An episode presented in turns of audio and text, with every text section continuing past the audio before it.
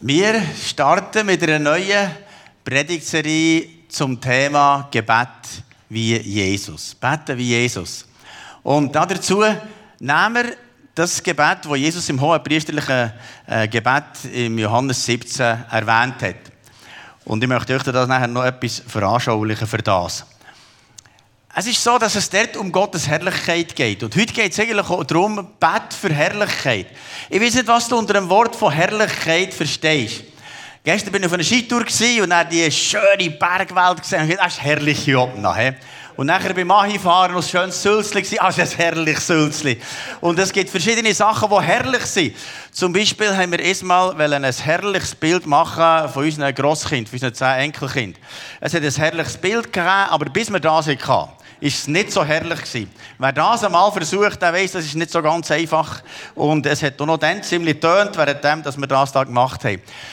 Auf Facebook und Instagram versuchen wir ja die schönsten Bilder zu machen. Weißt, zum Beispiel so Selfies. Klar, ich bin aus diesem Alter raus. Für mich gibt es, es nicht mehr so viel mit diesen Haaren. Ich merke, meine, meine Gesichtsform ist schon ein bisschen antik. Oder was ist so? Kann man so aufnehmen? Sieht das so gut aus? So. Also das heisst, ich bin aus diesem Alter raus vom Selfie. Aber wir versuchen immer etwas drauf zu tun, was herrlich ist. Und die Herrlichkeit, die wir hier auf dieser Welt haben, ist auch schön, hat Gott gemacht. Aber Jesus redet noch von einer anderen Herrlichkeit, die noch ganz eine andere Dimension hat, als das, was wir herrlich hier auf dieser Erde nennen. Obwohl Gott Freude hat an dem, was wir hier herrlich erleben. Aber heute möchten wir etwas äh, erwähnen von der Bibel, wo eine andere Dimension von Herrlichkeit ist. Und wir lesen das in Johannes 17, Vers 1, wo Jesus am Betten ist und sagt, nach diesen Worten sah Jesus zum Himmel auf und betete. Vater, die Zeit ist da. Lass jetzt die Herrlichkeit deines Sohnes sichtbar werden, damit der Sohn deine Herrlichkeit offenbart. Er betet hier, dass die Herrlichkeit von Gott durch sein Leben offenbart wird und das betet er gerade vor dem schwierigsten Moment von seinem Leben. Schon am Anfang von seinem Leben hat die Jünger gesagt, wir sahen seine Herrlichkeit, die Herrlichkeit des eingeborenen Sohnes vom Vater. Sie sehen die Wunder, die passiert. Menschen, die hier anfangen, heiliger leben, Blinde sehen, Lahme gehen, und das hat gejuchzt und sie Freude gehabt, herrlich, endlich ist jemand, der ein Leben lang gelähmt war, kann laufen. Jemand, der ein Leben lang Staub war, kann hören. Jemand, der nicht reden kann, kann reden. Jemand, der belastet war mit bösen Mächten, ist jetzt frei. Und sie die Herrlichkeit gesehen, lauter Herrlichkeit. Und sie gejubelt und Freude. Was für eine Herrlichkeit. Und jetzt ist Jesus mit den Jüngern noch zusammen beim Abendmahl. Und Judas ist schon gegangen, um ihn zu verraten. Und er hat gewusst, es kommt der schwierigste Moment. Es kommt der Moment, wo er gefoltert werden. Jetzt kommt der Moment, wo er gekreuzigt werden. Und jetzt betet er, lass deine Herrlichkeit durch mein Leben offenbar werden. Also ist für die schwierigsten Momente. Jetzt hier eine Zitrone und eine Orange. Das heisst, man sagt manchmal, wenn man eine Zitrone auspresst, kommt das raus, was drin ist. Das heisst, jetzt zum Beispiel hier, wenn es schwierig wird, dann pressen wir eine Zitrone aus und dann kommt da Zitronensaft raus. Also in schwierigen Momenten kommt raus, was in unserem Leben ist. Und ich habe mir so überlegt, ja, wo der Moment meine Herausforderungen sind, dass es äh, bei mir rauspresst, also etwas Schwieriges. Und ich habe überlegt, also der Moment kommt mir gerade nicht so in Sinn. Mit, meinem, mit meiner Frau habe ich sehr, sehr gut. Ich habe heute Morgen gesagt, Schau, ich mag mich nicht mehr besinnen, wenn wir hier ein Gestürm hatten. Dann hat sie gesagt, du bist halt auch sehr vergesslich.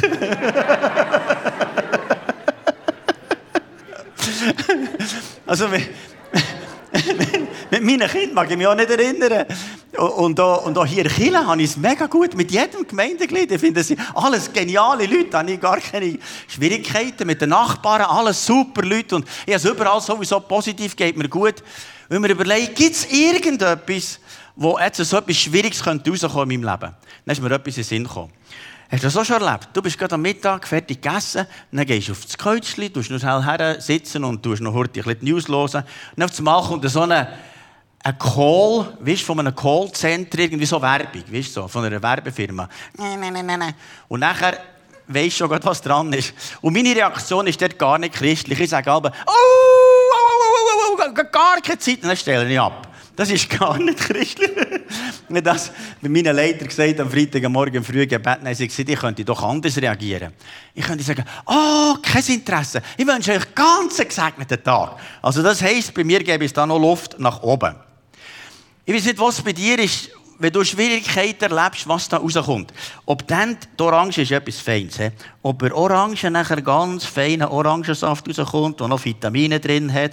Wir können das vergleichen mit der Liebe, mit dem Guten, das da einfach rauskommt. Ich weiß nicht, was dann letztlich rauskommt in deinem Leben, wenn es schwierig ist. Was kommt dann raus? Und jetzt bei Jesus war es so, dass er in der schwierigsten Situation betet, Herr, lass dann das Reine, das Herrliche von dir rauskommen durch, durch mich, damit Menschen erkennen, dass da etwas Herrliches von Gott ist. Herrlichkeit. Und jetzt bei Jesus möchte ich drei Charaktereigenschaften erwähnen, die eigentlich Gott charakterisieren auf dem Weg vom Leiden bis zu seinem Sterben. Und es gäbe sicher noch mehr, aber ich möchte mal drei erwähnen. Das erste ist die Liebe. Es heißt in Johannes 15, Vers 13, Größere Liebe, größere Liebe hat niemand als der, der sein Leben lässt für seine Freunde. Niemand. Es gibt gar nicht. Das ist das Maximum. Einer, der sein Leben lässt für seine Freunde, das ist das Maximum. Also ich kann mir das noch nicht vorstellen, dass ich das Leben überhaupt für jemanden. Das ist das Maximum an Liebe. Und Jesus sagt, das ist die Liebe, die ich für euch weitergebe. Und jetzt an diesem Kreuz sind ein ganzer Haufen umgestanden, aber die allermeisten hat die Herrlichkeit Gottes nicht gesehen. Aber wir lesen von fünf Personen, die die Herrlichkeit Gottes während dieser Kreuzigung gesehen haben. Und jetzt möchte ich die der Reihe nach erwähnen. Die erste Person ist der Hauptmann, der vis-à-vis von dieser Kreuzigung ist. Und er schaut dazu und er sagt, hey, das ist jetzt mal anders. Normalerweise ist es so, wenn jemand gekreuzigt wird, dann äh, fluchen sie noch, rufen sie aus und so weiter. Das ist, ist ganz ein schwieriger Moment. Aber bei Jesus ist das anders. Jesus hat sieben Worte am Kreuz gesagt und alle waren pure Liebe. Er hat zum Beispiel noch gesagt zum Johannes, schau, jetzt ist meine Mutter allein, schau du zu ihr. Und er hat noch geschaut, dass die Liebe weitergeht und dass für sie gesorgt wird. Und der Hauptmann schaut zu und merkt, pur lautere Liebe, reine Liebe, das kann nur etwas Himmlisches sein. Und plötzlich tut sich bei ihm der Himmel auf in dem Moment, wo Jesus stirbt. Und er sagt in Matthäus 27, Vers 54, wo er sagt, dieser Mann ist wirklich Gottes Sohn gewesen. Was für ein Moment. In, in einem brutalen Moment von einem Massaker erkennt einer die Herrlichkeit von Gott. es ist interessant, dass weltweit, dort wo die Christen sehr stark verfolgt werden, wo auspresst wird, wo sie gefoltert werden, dass viele Leute zum Glauben kommen, weil sie merken, eine solche Liebe haben wir sonst noch nie gesehen. Die Liebe, die führt uns zu Gott. Zum Beispiel im Iran, wo der Moment Christen gefoltert werden, abgelehnt werden, ist der grösste Aufbruch und am vielsten Leute kommen zum Glauben. Warum? Weil sie sehen, das ist etwas vom Himmel. Das ist etwas, was du menschlich nicht machen kannst. Da kommt nichts Bitteres raus. Nicht, dass sie da irgendwie, vielleicht zwischendurch auch mal, aber es kommt das raus von Gott. Und schau, es gibt in unserem Leben manchmal Momente, wo es bisschen schwieriger ist. Und ich war jetzt gerade in der Alphütte oben, drei Tage, um zu beten, mit Gott zusammen zu sein. Und wenn du da drei Tage ganz allein mit ihm zusammen bist, ist, ging so ein spezieller Moment. Und ich hatte so ein Hüttenbuch und da schreibe ich drin, was Gott zu mir geredet und was für Bibelverse. Und dann habe ich gesehen, so um 07, war ein schwieriger Moment. Ich selber habe mich ein schwierig verhalten. Es ist gerade so ein viel von dem äh, Bitteren in meinem Leben. Oder das habe ich natürlich nicht unbedingt nur Freunde gemacht hier in Und dann hat es so eine Oppositionsgruppe gegeben. Es war eine relativ grosse Gruppe von 100 Leuten, die massiv gegen mich war. Und mich überall verleumdet. Das war ganz, ganz schwierig. Und ich bin dann in dieser Zeit mehr in die Alphütte gegangen als sonst. Und was ich da drin habe gelesen hat mich berührt. Da heisst es, liebet eure Feinde, segnet die euch fluchen, tut wohl denen, die euch beleidigen. Und dann ging um mich gestanden, Markus, gib nicht auf, bleib dran, bleib dran, gib nicht auf. Und dann habe ich gedacht, wow, das ist etwas vom Himmel. Und auch wenn dann zwischendrin nicht gut ist rausgekommen in meinem Leben, ist trotzdem offenbar doch relativ viel Liebe rausgekommen. Ich habe mir zusammen dann gesagt, ich will nicht negativ über die Leute reden. Ich will sie segnen, achten, lieben und ehren. Und wenn sie dann die verlassen haben, habe ich in meinem Herz eine grosse Liebe für jedes. Wenn ich denen begegne, habe ich vergeben. Ich bin frei. Ich, ich, das war ein Prozess, den Gott hat gemacht hat. Das habe nicht ich gemacht. Schau, das ist nicht, ich kenne meine Aufleitung, Markus da innen, genug gut. Ich weiß, wie der blöd tut. Meine Frau weiß es so. Ein Haufen andere wissen so. Hier killen die Leiter wissen so. Wenn ich schwierig tue, das ist nicht so gäbig. Aber in dieser Zeit ist offenbar ziemlich viel von dem Jesus rausgekommen. Weil nach dieser Zeit, das ist etwa zwei, drei Jahre gegangen, nach dieser Zeit habe ich viel mehr Achtung und Ehre vor Kirche bekommen als jeder vor. Eigentlich kann ich erst dann richtig Pastor sein. Ich gemerkt, die Leute geben mir Anerkennung, weil sie gemerkt das hat jetzt der Markus nicht selber geschafft, sondern das war alles Jesus. Und was nach dem ist passiert, ich hatte mehr Vollmacht und Autorität gehabt, für Kranke zu beten, mehr Leute sind geheilt worden, befreit werden und so. Und schau, vielleicht gehst du gerade durch eine schwierige Phase, wo du merkst, jetzt presst gerade. Und weißt, vielleicht ist das in Gottes Erziehungsprogramm. Das heisst, Leute, die er befördern möchte, die tut er zuerst durch Prozesse führen, die nicht einfach sind. Wir verstehen es nicht. Aber es presst und es presst und du fragst, hey, warum muss das noch sein? Wie lange muss das noch sein? Und weißt du, was Gott weiß genau, was er mit deinem Leben macht. Er weiß genau was. Und zuletzt hilft er, dass die Liebe größer ist als das Bittere. Und das ist das Erste, was Jesus betet. Herr, lass deine Herrlichkeit offenbar werden, während dass ich leide. Sogar der Pilatus sagt, warum sagst du nicht? Warum tust du dich nicht auflehnen? Warum nicht? Er hat gemeint, das ist etwas vom Himmel. Nicht Jesus sagt, schau, mein Reich ist eben nicht von dieser Welt. Und es gibt eben ein Reich, das nicht von dieser Welt ist, das ist vom Himmel. Und das ist göttliche, übernatürliche Liebe, die nur Gott geben kann. Also das ist das Erste. Da hat er der grosse Hauptmann, der Führer war, erkennt plötzlich, das ist Gottes Sohn. Weil da ist reine Liebe rausgekommen. Das Zweite, was wir erkennen, ist die Weisheit von Gott. Wir lesen im 1. Korinther 1,24. Gerade in diesem gekreuzigten Christus erkennen wir Gottes Weisheit.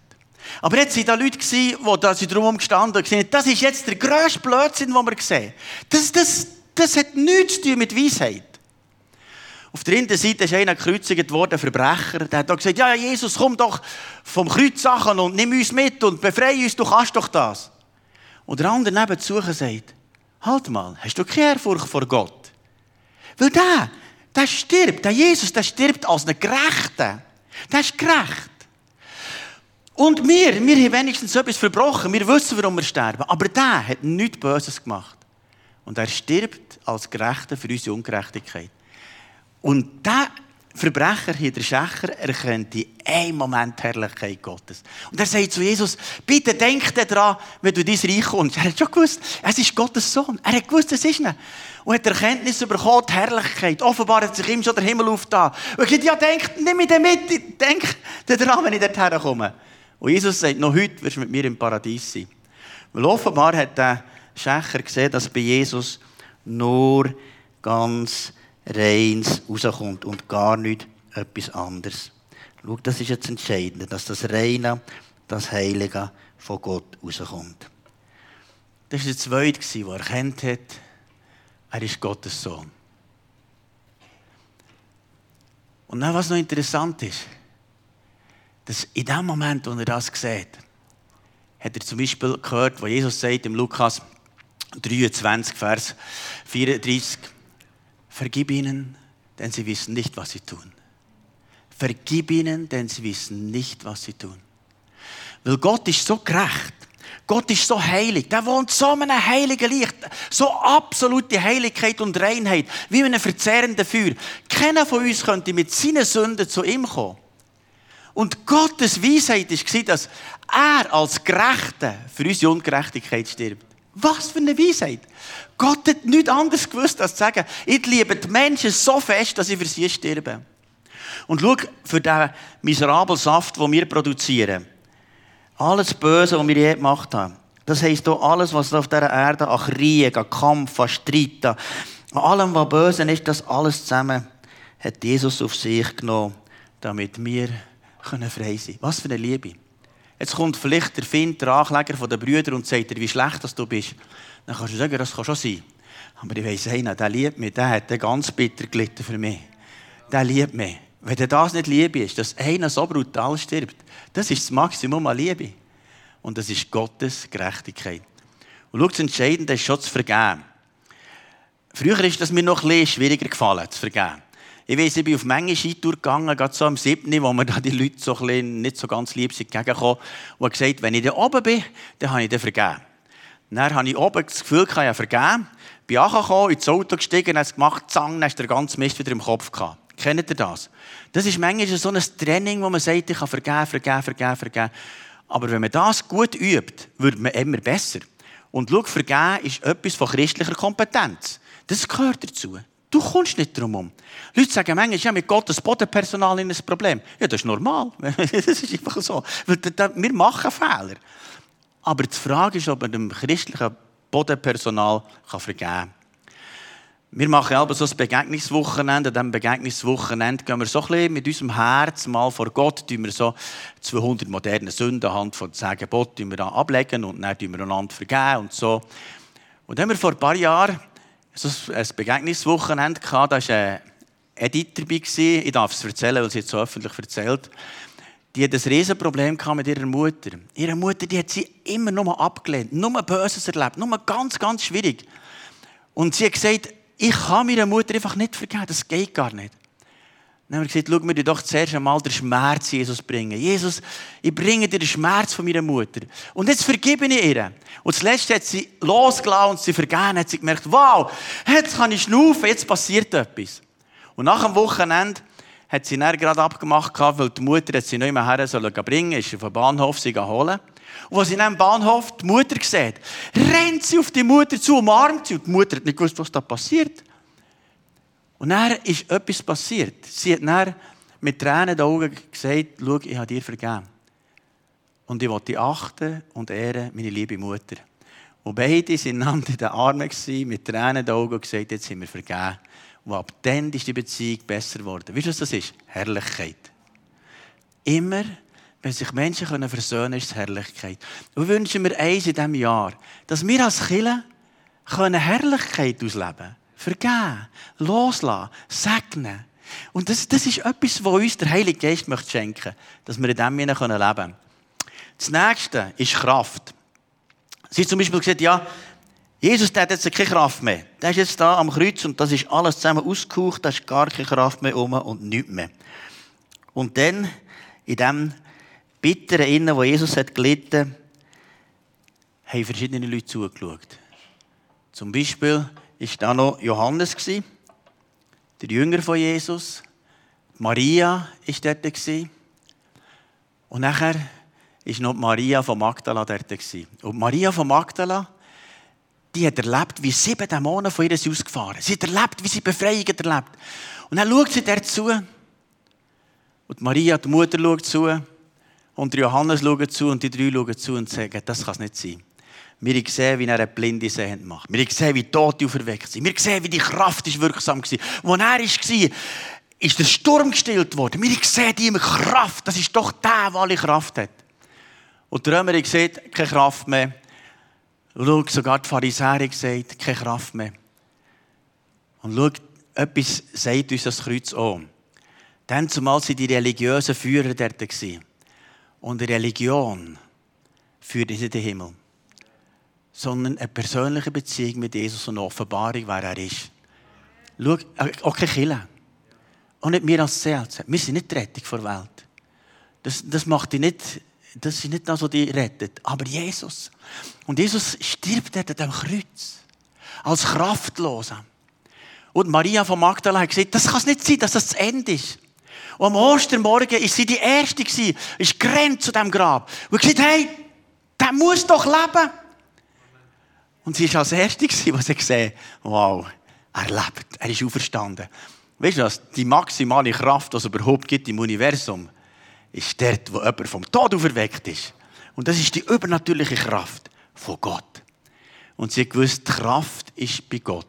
Paulus sagt ja auch, du innerlich fühlst, oder manchmal fühle ich mich schwach und so weiter. Aber weißt du was? Christus in mir ist meine Stärke. Manchmal fühlen wir uns schwach. Auch das nächste Jahr gibt es vielleicht manchmal Schwäche. Aber wir sagen, aber du bist meine Stärke. Und ich vertraue auf dich. Und dann sagt er da im Johannes 17, Vers 1, ich habe das schon ein paar Mal gelesen, lass jetzt die Herrlichkeit deines Sohnes sichtbar werden, damit der Sohn deine Herrlichkeit offenbart. Herrlichkeit. Und weißt du, was ich glaube, was der Schlüssel ist für uns Christen, ist die Herrlichkeit von Gott in dieser Welt auszuleben. Die Herrlichkeit von Gott. Weil wir sind ja Menschen mit Fehlern, wie alle anderen, das, das ändert nichts. Aber, wenn sie merken, das ist jetzt aber gleich etwas mehr, es ist etwas vom Himmel. Es ist Herrlichkeit. Und jetzt sagt er nachher weiter im Vers 2, du hast ihm Macht über die Menschen gegeben, damit er allen das ewige Leben schenkt, die du ihm anvertraut hast. Jetzt sagt er hier, dass Jesus alle Macht hat über dein Leben, über mein Leben. Jesus sagt, ja, habt nicht Angst vor denen, die euch das Leben nehmen wollen und habt nicht Angst vor denen, die sagen, wir haben die Macht. Wir haben die Macht. Auf dieser Welt gibt es einen Haufen, die Macht ausüben. Und Jesus sagt, habt keine Angst vor denen. Das, die können noch höchstens, höchstens das Leben nehmen. Aber das, das ist nicht alles. Fürchtet euch vor dem, wo ich das ewige Leben geben kann, oder unertrennt seid von dem Gott. Das Wichtigste ist ein ewiges Leben. Das Wichtigste ist ewig bei Gott sein. Orientiert euch an dem, was alle Macht hat. Und ich bin schon froh, dass Jesus die absolute Macht hat über mein Leben. Und darum habe ich mein Leben ihm anvertraut. Sagen, du, das ist manchmal ein Scherbenhaufen. Und manchmal bin ich noch so enttäuscht ab mir und so vieles ist nicht so gut. Aber in deinen Armen ist mein, in deinen Händen. Es ist mein Leben. Hier ist es. Kannst es haben. Und wenn ich mal hier von dieser Welt gehe, kann ich sagen, guck, ich komme hier mit das bisschen, das ich habe, gebe ich dir. In deinen Händen, in deiner Macht ist mein Leben. Und weißt du, wie viel dass das an Vertrauen kann gewinnen kann? Du sagst, mein Leben ist in den Händen von dem wunderbaren Gott. Im nächsten Vers lesen wir nachher, genau darin besteht das ewige Leben, dich, den einen wahren Gott zu erkennen und Jesus Christus, den du gesandt hast. Spannend. Das ist die Definition vom ewigen Leben. Das ewige Leben besteht darin, damit wir Jesus erkennen und der Vater im Himmel. Das heißt, Gottes Erkenntnis ist letztlich das ewige Leben. Und jetzt das griechische Wort hier von erkennen meint eigentlich das tiefste von Intimität, was in einer Ehe möglich ist. Das heißt ganz tiefe Intimität. Und schau das Gleiche können wir erleben mit Jesus. Und das fängt ja an und das wächst. Meine Frau kennen jetzt nach 35 Jahren schon besser aus mir kommen, als am Anfang. Aber mit Jesus ist es auch so. Zu erkennen ihn. Und schau, das ist meine Leidenschaft. Ich will ihn besser lernen kennen in diesem Jahr damit mehr von Herrlichkeit von ihm ausfließt. Und jetzt sind drei Tage in der Halbhütte. Einfach ich und er. Mein bester Freund. Mein Jesus. Ich kann dir sagen, das ist so das Spannende. Und jetzt das 24-7-Gebet. Haben wir unten, das tun wir so gut einrichten. Wieder, dass der Wasserfall, der Teich und, und, und der Strom, der da fließt, das Wasser und die schönen Pflanzen und dann die ganze Stiftshütte mit allem zusammen bis ins Heiligtum und die verschiedenen Gebetsräume. Da kannst du schon nur eine Stunde lang zuschauen, dort unten, das Wunderschöne, wie der Wasserpark und alles aussieht und merkst, wow, ich allein mit Gott da unten, zu erkennen ihn zu erkennen ihn und die Kraft seiner Auferstehung und die Gemeinschaft seiner Leiden. Und es heißt, das ewige Leben ist Gott zu erkennen und Christus und immer mehr. Und jetzt im nächsten Vers heißt es nachher, ich habe hier auf der Erde deine Herrlichkeit sichtbar gemacht und alles getan, was du mir aufgetragen hast. Die Leute sind geheilt worden, befreit worden. Und jetzt kommt die letzte Phase und dort lässt das Maximum von Liebe von dem Gott offenbar werden. Weißt du, was schon noch spannend ist bei diesem hohen priesterlichen Gebet? Die Intimität, die Jesus mit dem Vater hat, ist in diesem Gebet fantastisch. Ich möchte euch ermutigen, das auch mal nächste Woche zu lesen. Johannes 17, wo du merkst, da, da redet Jesus nochmal von einer anderen Dimension. Schau, er hat uns unser Vatergebet gegeben, aber das ist eigentlich für uns. Weil er muss nicht für sich beten, vergib uns unsere Schuld. Das hat er nicht nötig. Aber die fünf Gebete, die Jesus gebetet hat, eins von denen ist so ein priesterliches Gebet, sehen wir etwas von dieser Intimität, die er hat mit dem Vater. Und das wünsche ich jedem von euch, in diesem kommenden Jahr eine tiefere Intimität mit dem Vater. Wo du merkst, das ist ein guter Vater. Es ist nicht Religion. Es ist auch nicht, dass ich zu killen muss. Es ist nicht irgendetwas, auch nicht eine fromme Pflicht, sondern es ist etwas in meinem Herz passiert, was zutiefst bewegt wird. von dem Vater. Schau, als ich das erste Mal seine Stimme akustisch gehört habe ich eine so eine feine, liebe Stimme gehört. Ich habe sie dreimal gehört, akustisch.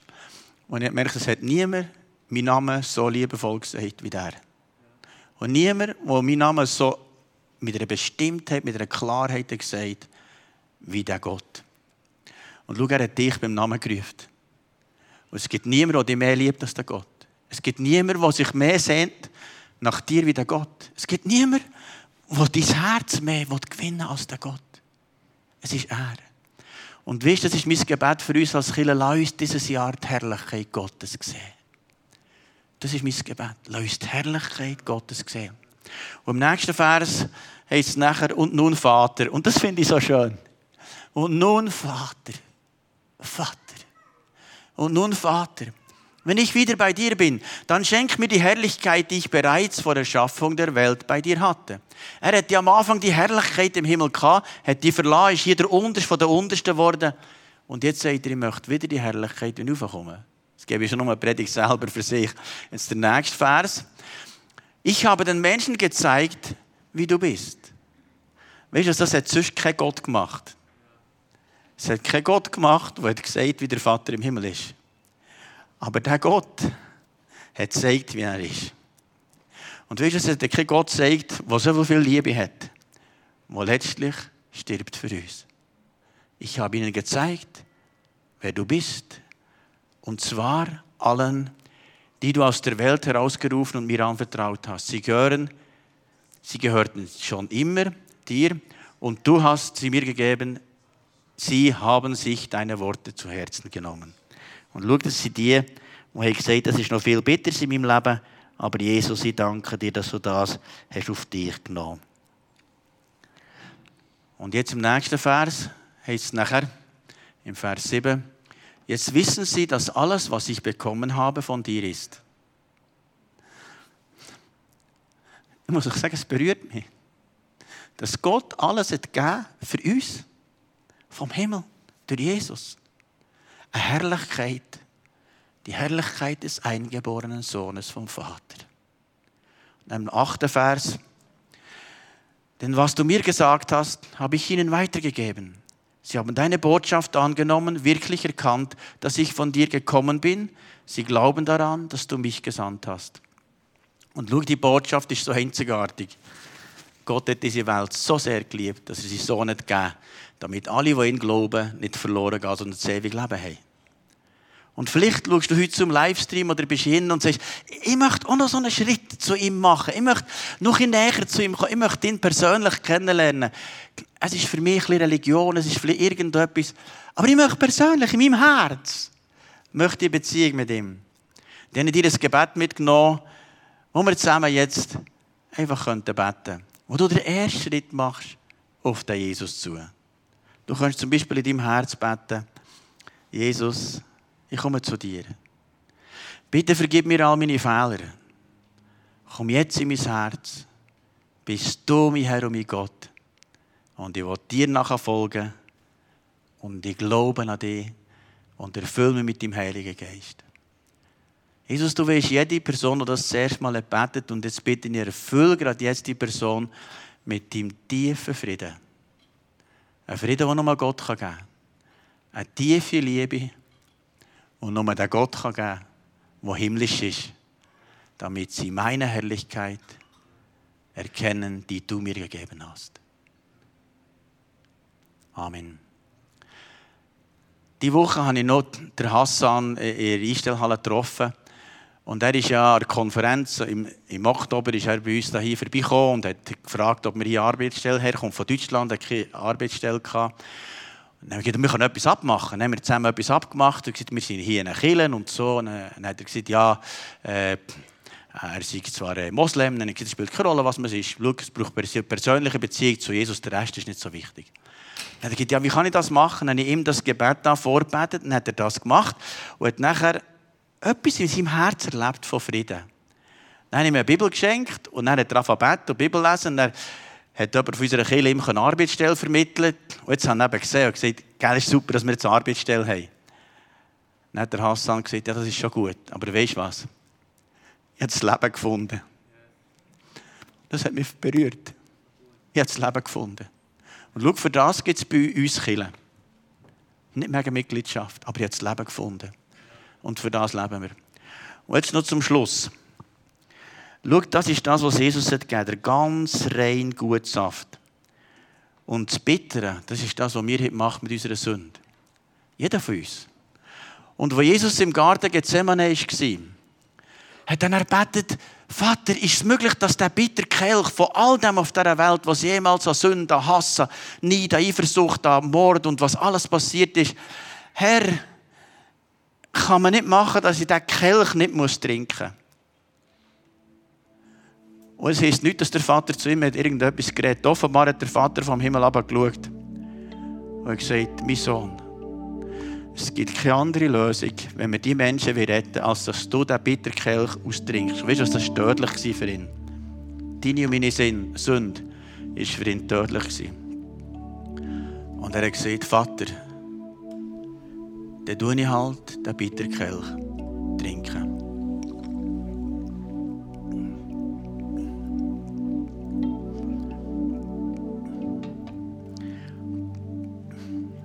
Jesus, hab Dank, dass du solche grosse Liebe hast, dass du mein Bitterkelch hast getrunken. Das zeigt, wie stark du es liebst. Und das ist eigentlich Herrlichkeit. Und lass uns in diesem Jahr leben mit deiner Herrlichkeit. Von Vergebung, von Liebe, von Annahme, von Wertschätzung. Danke, Jesus. Schau, was uns bleibt, ist noch das. Das hat Jesus schon für uns entsorgt. Was für ein Jesus. Ich kann dir sagen, den liebe ich. Mehr als alles andere auf dieser Welt. Der Jesus, der mir das hat gelassen und das hat ausgetrunken. Das ist herrlich.